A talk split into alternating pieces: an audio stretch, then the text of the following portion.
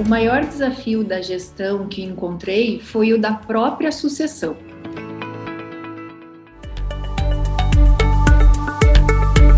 O que você faria? Esse é o podcast do Easy Business School.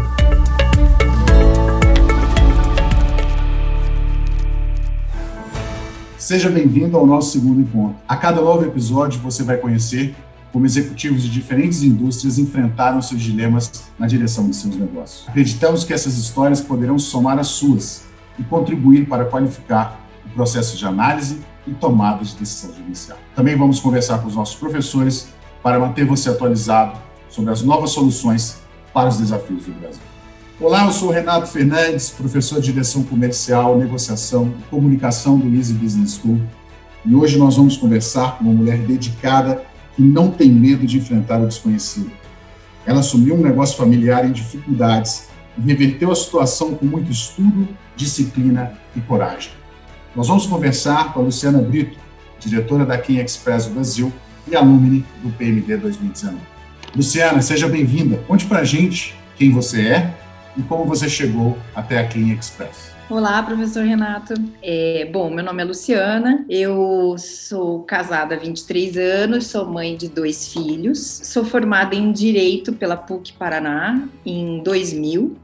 Também cursei comércio exterior, mas as minhas últimas atualizações foram um MBA em gestão comercial pela FGV e concomitante eu comecei meus estudos na ISE, onde eu fiz quatro programas focados e o PMD, que eu terminei em setembro desse ano de 2020. Eu faço parte de uma família empresária. Meu pai é um dos fundadores do grupo e temos negócios em setores diversificados. A nossa empresa matriz é uma metalúrgica de autopeças pesadas, uma das únicas no país que tem a linha de produção completa dentro de casa. Portanto, a nossa maior experiência é de indústria. Eu não trabalhava no grupo até um ano e meio atrás, mais ou menos, quando meu pai me pediu que participasse de uma gestão de saída de um sócio externo no empreendimento mais recente da família, que é uma praça de alimentação.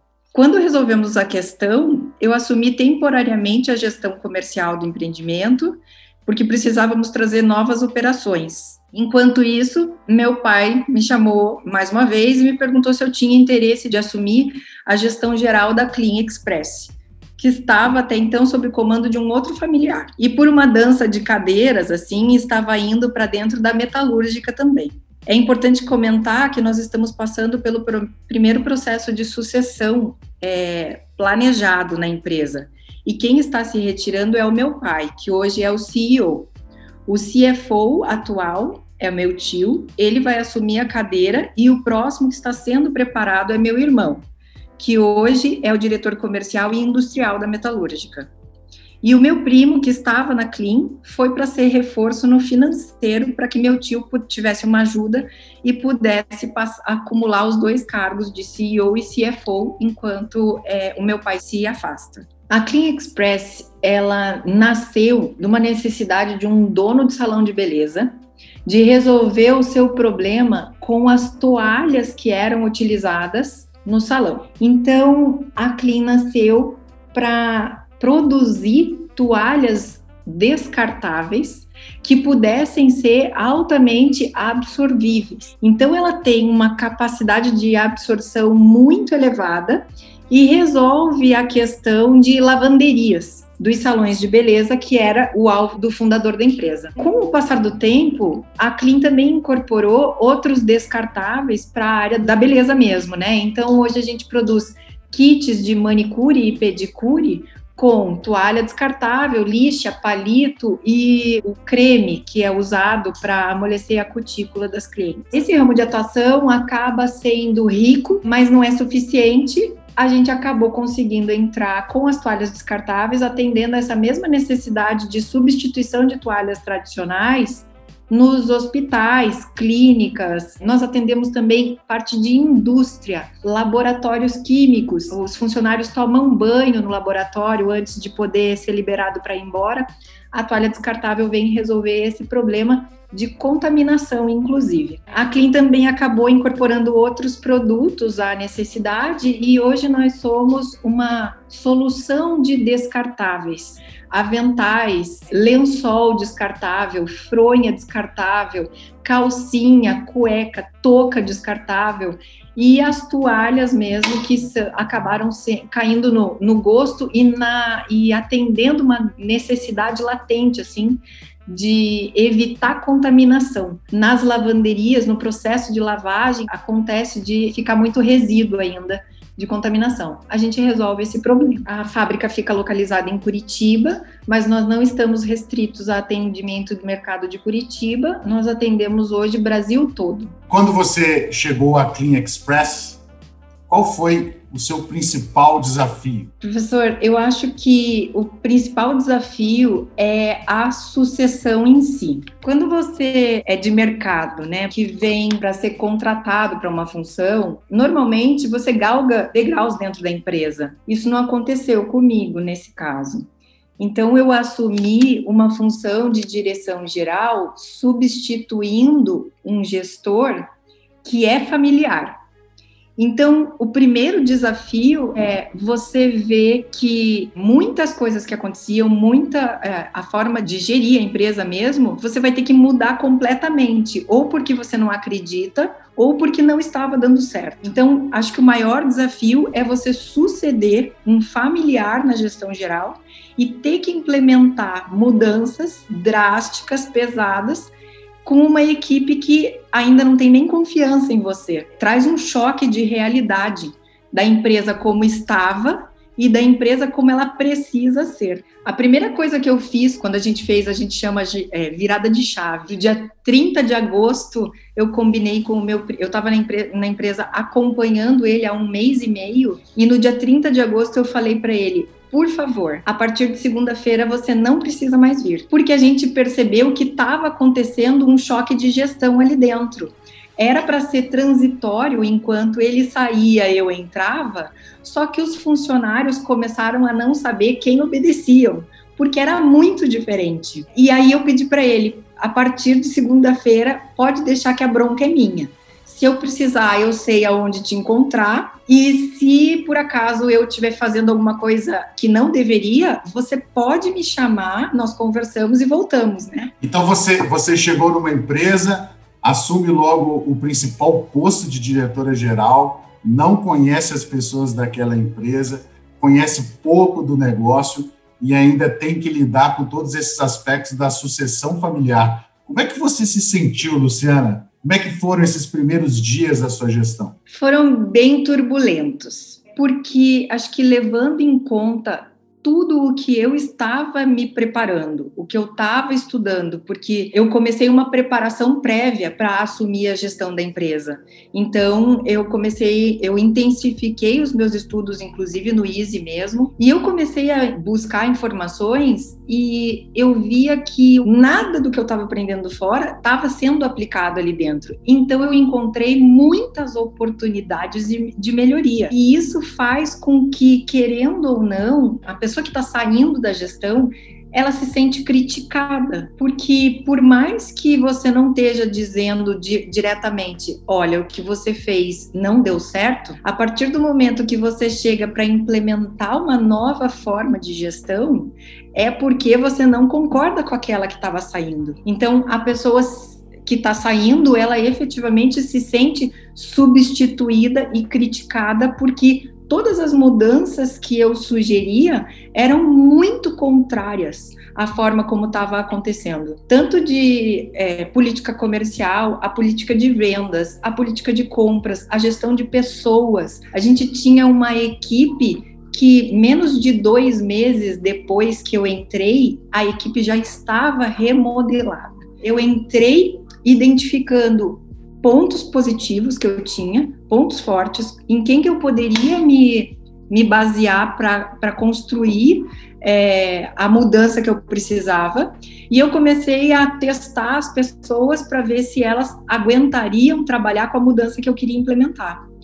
De cara, eu identifiquei algumas pessoas que não, que não iam conseguir e até não tinham interesse mesmo. Isso foi bem chocante para mim, porque eu vi que nem todo mundo tinha o interesse de fazer com que a empresa desse certo. Tinha aquela preocupação, mas quanto dessa mudança que você vai implementar vai mexer no meu bolso? E isso, para mim, foi, foi frustrante, porque eu via que, assim, poxa, eu não estou mexendo só com o bolso de uma pessoa, eu estou tentando garantir com que todas as outras pessoas tenham um emprego garantido por mais tempo. Então, é, realmente, a sucessão em si, de familiar por outro familiar, é muito traumática. Agora, Luciana, quando você começa então essa virada de chave, né? Passa por essa por esse período dramático de começar a mexer na estrutura da empresa, modificar algumas pessoas chaves e, e se acostumar um pouco mais com aquele novo ambiente. Você tem ali um, um leque muito grande de possibilidades de onde melhorar a, a gestão na, da Clean Express. Por onde você começou? No seu mapa aí de pontos fortes e fracos que você fez no início, o que você identificou como ponto fraco e por onde você começou, o que você fez para modificar a empresa ao longo do seu tempo e a sua gestão. Eu comecei a por mapear aonde estava o maior problema. O maior problema era a caixa. Era muito desencontrado o que a gente vendia e recebia do que a gente tinha de conta para pagar. Então ficava um gap muito grande aí. Então eu identifiquei que, é, e aí foi com uma participação brilhante até do, de um dos cursos focados que eu fiz antes de iniciar o PMD, que foi da onde eu tirei um embasamento para minha primeira mudança significativa, que teria que ser a política comercial, foi em aula de é, contabilidade com o professor Oscar. Então eu fiz um curso focado de finanças para tomada de decisão e ali abriu um mar de oportunidades realmente para mim, para fazer com que a empresa desse certo. A primeira opção minha foi mexer no, na parte comercial, porque é aonde eu tenho um pouco mais de é, de facilidade, de, de conforto. Para mim é uma área mais, é, mais confortável de lidar mesmo. E eu também analisei que era aonde eu tinha um pilar mais forte da empresa. A pessoa que estava como é, coordenadora de vendas, que hoje ela eu promovi ela para gerente comercial mesmo, ela tinha uma vontade de realizar reprimida. Então, eu aproveitei isso, essa vontade dela, chamei ela e falei: ó, a minha intenção é isso, isso e isso. Eu queria que você me dissesse o que, que você vê de problemas, como a empresa está funcionando até agora, no que diz respeito à tua função. E ela me trouxe tudo o que ela via de problemas e de atraso e de uma taxa de inadimplência muito alta. Então eu identifiquei que essa era a primeira coisa que eu precisava mudar, era estancar o sangramento. Então, quando eu propus a mudança de forma de pagamento para cartão de crédito, todo mundo me disse: não, não vai funcionar porque esse mercado é B2B. B2B não compra no cartão de crédito. A única coisa que eu disse foi: vocês já tentaram? Não, até tem o cartão de crédito como forma de pagamento, mas a gente fatura em média só 8% no cartão de crédito, porque a taxa do cartão é muito alta. Eu falei, mas e a taxa do não recebimento na data do vencimento? Ninguém fez essa conta e foi isso que a gente começou a fazer a conta efetivamente. Então eu fiz a conta do o que que eu ia trocar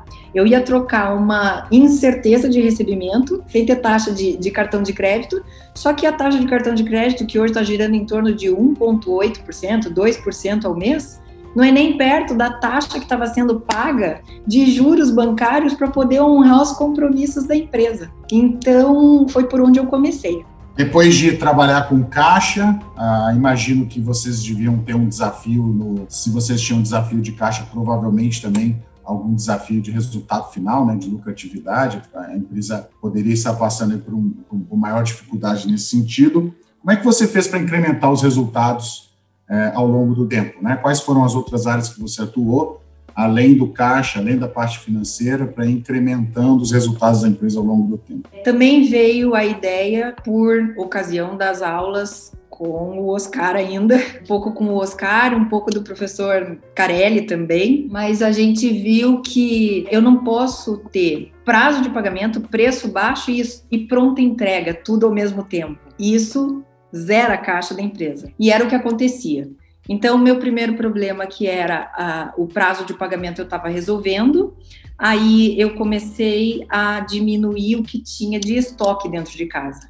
Então, a empresa trabalhava com produção contra estoque. Então, tinha um nível de estoque altíssimo, que era o estoque era maior do que o faturamento mensal. Então, isso me trouxe para mim foi esperança, porque eu vi que se eu diminuísse aquilo, eu ia ter é, uma sobra bem grande de receita né, que eu não ia estar tá empenhando em deixar dentro de casa. Meu pensamento sempre foi esse. Eu preciso ter estoque, preciso, mas eu não preciso ter tanto dinheiro parado dentro de casa para demorar tanto para eu conseguir vender, faturar aquilo. Então eu comecei a reduzir os estoques e fiz a conta que um estoque médio saudável ali para a empresa seria 15 dias de estoque. Eu tinha produtos que chegavam a 18 meses de estoque ali teve algum problema de desenvolvimento de produto, teve problema de desenvolvimento de clientes, porque eles fizeram muitos testes. E aqui eu só queria fazer uma ressalva: a gente precisa sempre analisar a situação com a cabeça da pessoa que estava na gestão naquela época. Eu entendo muito que a pessoa que estava na gestão anteriormente, o meu primo, ele é mágico com números.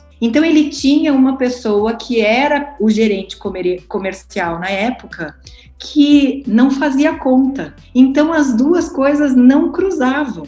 O gerente comercial queria produto para vender e comprava com muita facilidade. E o meu primo, que não tinha a facilidade de analisar o comercial, entrava, achava que o que ele estava sugerindo era o bom para a empresa. Então, ficando, ficava muito produto dentro de casa sem ser vendido. Então foi isso que eu comecei a reduzir. Então chegou ao ponto de eu proibir o gerente de fábrica de pôr ordem de produção.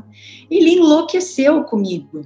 Que ele falou: o que, que, as meninas vão fazer o dia inteiro? Elas vão ficar sentadas esperando a gente dizer que precisa produzir alguma coisa, porque hoje não precisa. Não, mas você veja, mas a gente está baixando o estoque. Eu falei, mas essa é a minha intenção, é baixar o estoque. E aí começou um outro problema que era aquilo que eu acreditava que traria é, um resultado positivo para a empresa, nem todo mundo que estava lá dentro tinha o conhecimento do assunto ou interesse de conhecer sobre o assunto. Então eu fui encontrando outros entraves. É difícil falar sobre isso porque as pessoas até acham que a gente gosta de mandar pessoas embora chegava ao ponto de eu ficar tão desesperada que eu dizia, meu Deus, não, eu não posso mandar mais ninguém embora esse mês eu vou ter que esperar virar o mês. Isso é, é desafiador porque você começa a ter que lidar uma incompetência, tudo você começa a ter que fazer um jogo para que as pessoas entendam que o que você está planejando para a empresa não está conseguindo ser atendido por aquela equipe que estava formada até ali. Porque eles foram formados com um objetivo para a empresa, e agora a gente mudando a empresa de objetivo, de modus operandi mesmo no meio do caminho, nem todo mundo conhecia do modus operandi. Então é muito difícil você ter um gerente de produção que só sabe produzir contra estoque. Hoje, a nossa produção, por conta da pandemia até, eu consegui fazer mais alterações e melhorias durante a pandemia, a gente usou ela como teste nós estamos com a produção just in time. Então eu virei completamente de produção contra estoque, onde tinha é, mais de um ano de estoque em muitos produtos, não era não é a regra, óbvio, mas a, a regra era mais de 30 dias. De, dos produtos de alto giro era 30 dias de estoque. E a gente virou para just in time. Mas aí foi, eu tive que ir para dentro da fábrica, eu tive que estudar just in time, eu tive que aplicar diretamente lá dentro para daí a gente ver como é que nós íamos continuar o desenvolvimento e ganhar um pouco mais de resultado ainda do que a gente já tinha conseguido. Conversei muito com o meu irmão, que está à frente da indústria de metalúrgica. Li alguns livros sobre Lean Manufacturing, A Meta, de Goldratt, Corrente Crítica, e agora eu estou lendo Não é Sorte. Pedi material complementar do professor Ricardo e implementei tudo que eu achei que devia. Aí eu senti uma grande dificuldade de começar a estudar sobre Lean. Minha primeira experiência foi botar no Google Lean Manufacturing, Just in Time. Muita coisa apareceu, peguei alguns textos, principalmente PDFs. Eu comecei a ler alguns PDFs que eu encontrei no Google mesmo. E aí fui somando o que eu achava que precisava descobrir, eu buscava mais sobre aquela determinada área. O livro Gestão de Processos que nós recebemos no PMD também foi fundamental nessa parte porque não adianta nada você ter o conhecimento sobre o assunto se a gente não planejar direito a forma de implementar. Então eu trouxe muito desse livro aqui para essa hora. Tudo preparado então para a empresa crescer, Luciana. A, sua implementação e a reestruturação a duras penas veio acontecendo, né? E aí, em março de 2020, você se depara, como tantos brasileiros, com esse fenômeno completamente desconhecido e ameaçador. Como a pandemia modificou, desafiou vocês neste ano na Clean Express? Bom, acho que a pandemia entrou como um fator devastador para o mercado como um todo. O mercado que nós atuamos, eu atendia pelo menos 75% do nosso faturamento vinha de salão de beleza, uns 12% da área da saúde e uns 3% era fatiado em outras micro áreas. Mas com 75% para salão de beleza, quando a pandemia caiu hum, sobre as nossas cabeças, os salões de beleza todos foram determinados o fechamento. E eu não atuo só em Curitiba, né, onde a empresa está. A gente atende em Curitiba, mas atende Brasil inteiro. Então, 75% do faturamento, que era Brasil inteiro na área de salão de beleza,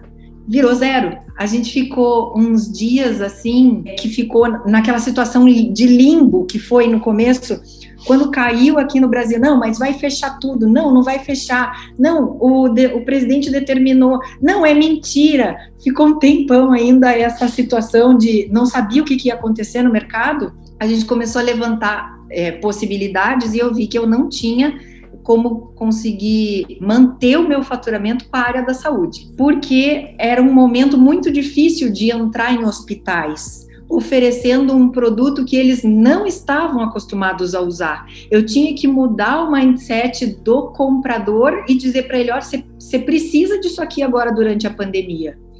Então, o que a gente fez foi: a gente decidiu fechar a empresa. A gente falou: olha, não tem como, os salões já estão fechados, a gente não tem para quem vender, os nossos funcionários estão correndo riscos vindo trabalhar vamos dispensar a equipe a partir de amanhã. A gente dispensou a equipe, fechou a empresa na quinta-feira com um sentimento, era um pesar que a gente estava sentindo, era um luto. Você não sabia nem se todo mundo que estava indo para casa ia voltar quando a gente retomasse o negócio, né? Então ali eu vi que eu precisava fazer alguma coisa para ficar aberto porque eu não ia conseguir manter os meus funcionários recebendo o salário, porque para mim isso era bem importante. Eu, eu não suspendi pagamentos de salários, como foi sugerido inicialmente. Eu não suspendi, eu não reduzi os salários, porque eu acreditava que as pessoas nesse momento em casa iam precisar ainda mais do salário completo, né, do salário integral. Então a gente resolveu não suspender. E aí eu fui para casa aquele dia e passei praticamente a noite inteira em claro. E a minha gerente comercial, o nome dela é Lívia, a Lívia também, e a gente trocou mensagens de madrugada sobre possibilidades. E o que a gente levantou foi: o que que os hospitais precisam? Não tem máscara descartável no mercado, sumiu. Os profissionais de saúde estavam trabalhando sem máscara. Isso era chocante. Eu tenho uma cunhada médica que trabalha em posto de saúde, estava à frente da briga com o Covid nos primeiros dias e ela disse: "Lu, eu tô desesperada. O que que você tem que eu possa usar?" Eu falei, eu não tenho, mas eu vou fazer. A gente decidiu pegar o nosso próprio material das toalhas e mandar costurar máscaras para colocar à disposição dos profissionais de saúde. Então, a partir do momento que eu tive essa ideia, a Lívia validou a minha ideia, nós saímos atrás de costureiras, passamos o final de semana anunciando que nós tínhamos máscara para profissional de saúde, mas a gente ainda não tinha. A gente tinha a pretensão de ter máscaras para profissional de saúde. Nossa equipe de comunicação fez uma arte muito legal, é, chamando bastante atenção, e a, a nossa intenção era realmente mirar na área da saúde.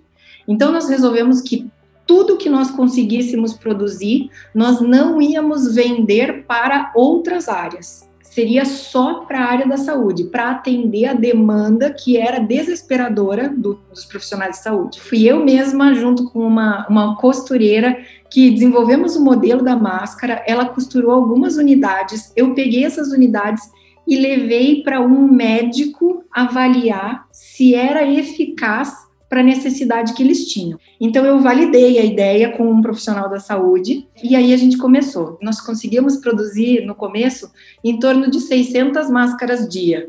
Em três dias nós tínhamos 15 mil máscaras vendidas e eu não tinha para entregar. Imagino que essa decisão né, de virada de, de negócio, saindo de uma empresa que fazia toalhas descartáveis e depois da pandemia se torna uma grande produtora de, de máscaras aí de Curitiba.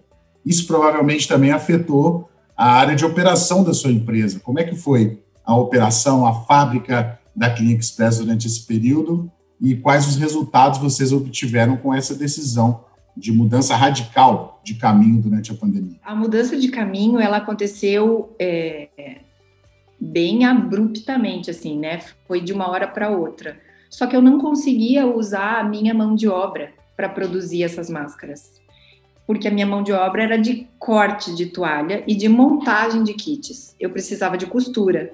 Então eu precisei desativar completamente a área de produção da Clean e eu terceirizei toda total a produção das máscaras. Então eu contratei costureiras para produzir. Mas aí veio o desafio. Eu não queria viver de máscaras.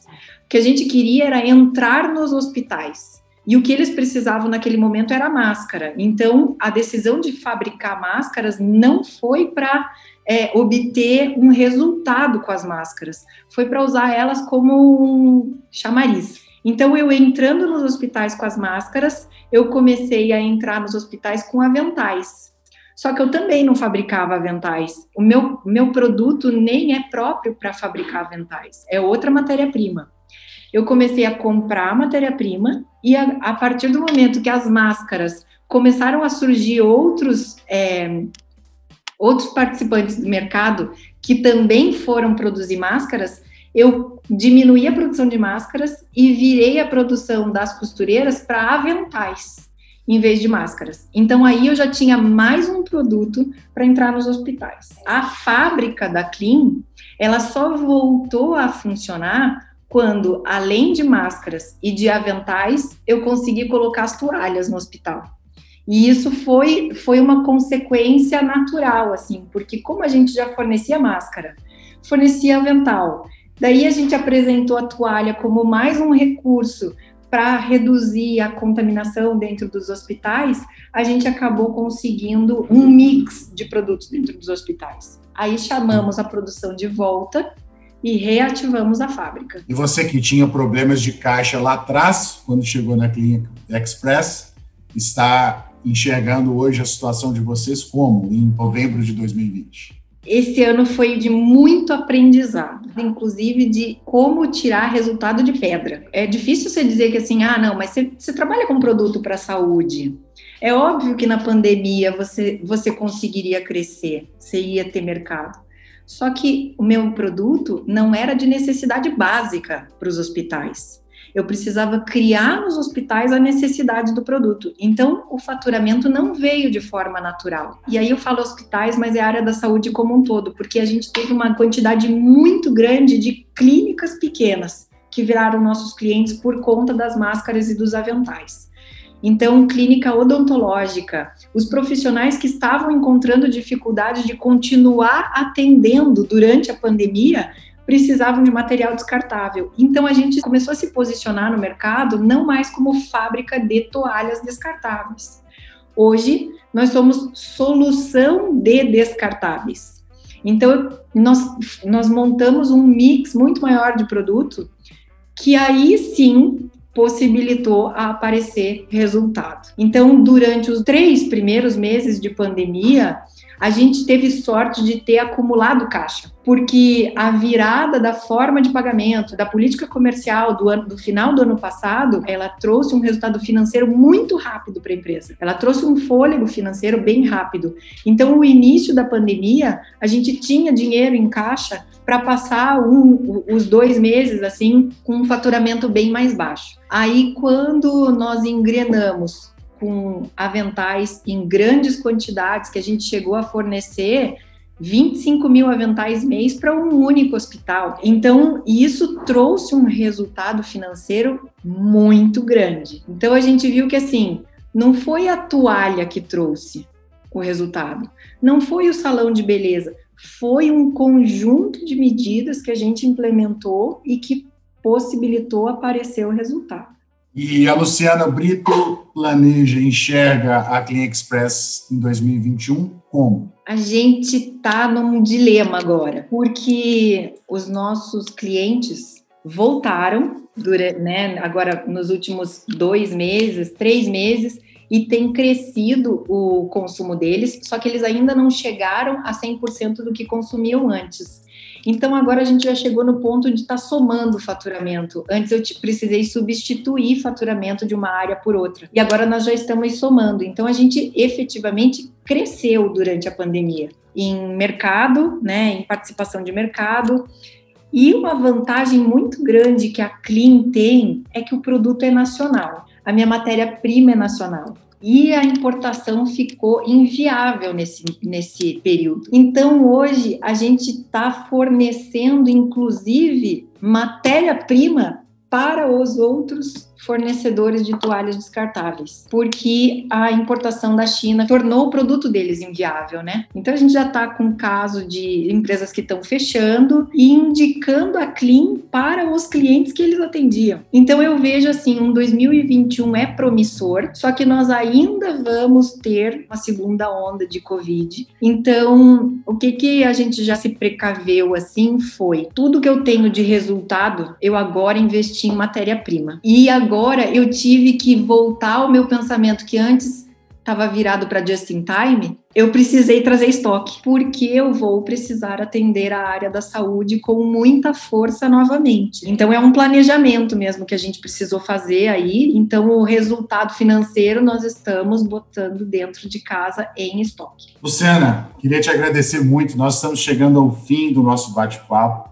Eu queria deixar para você um espaço para que você divida conosco um grande aprendizado dessa sua trajetória pessoal junto à Clean Express. Ah, é, é difícil, porque esse ano foi de aprendizado de muita coisa, foi de muito aprendizado em áreas diversificadas. Então, nem tudo que você tinha certeza que dava certo, muita coisa você tem que repensar a forma como você imaginou que o resultado ia aparecer. Mas isso foi um conhecimento que eu fui buscar junto com o meu tio e com o meu pai, que são gestores de metalúrgica e que também sofrem com escassez de matéria-prima. Então, a informação que a gente tem é: sobrou dinheiro, põe dentro de casa. Não é dinheiro perdido. Você pode demorar um pouco mais para faturar, né, sobre ele, mas numa necessidade do mercado agora, e foi o que aconteceu com a Clean, né? Os teus concorrentes acabam vindo se socorrer em você para ter a matéria-prima que não está disponível no mercado. Então, hoje, o que a gente aprendeu foi tudo que a gente sabe é testado o tempo inteiro. E em uma situação completamente imprevisível, como foi a pandemia, esse teste acaba sendo um teste de resistência, não só um teste de quem faz melhor. Às vezes é um teste de quem aguenta mais. Eu acho que isso aconteceu com a Clean. A gente aguentou por mais tempo porque nós nos mantivemos o tempo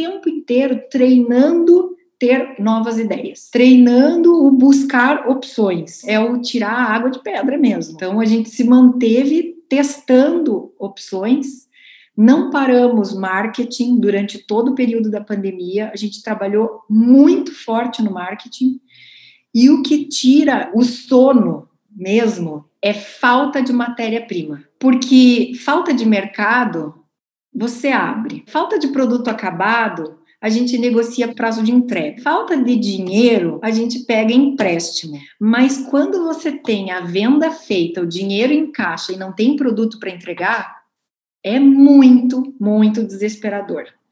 Então, o que a gente aprendeu mesmo nesse momento é todo conhecimento que se adquire, ele vai ter que ser avaliado o momento oportuno de aplicar. Então, o conhecimento que eu adquiri de gestão de estoque e de produção just in time, ele teve o momento certo para funcionar para a Clean. E ele funcionou e está funcionando super bem para os produtos com situações regulares de mercado. Agora, em situação de pandemia, esquece tudo que tem de modernidade e usa a experiência dos mais experientes. No meu caso, foi isso que eu fui buscar. E é o que eu acho que vai nos ajudar muito a passar por essa fase aí agora. Agradeço a sua participação, Luciana. E deixo aqui uma provocação para os nossos ouvintes. Se vocês estivessem realizando uma estruturação numa empresa nova que acabaram de entrar enfrentassem um teste de resistência diante do desconhecido, o que você faria? Um grande abraço e esperamos você em nosso próximo episódio.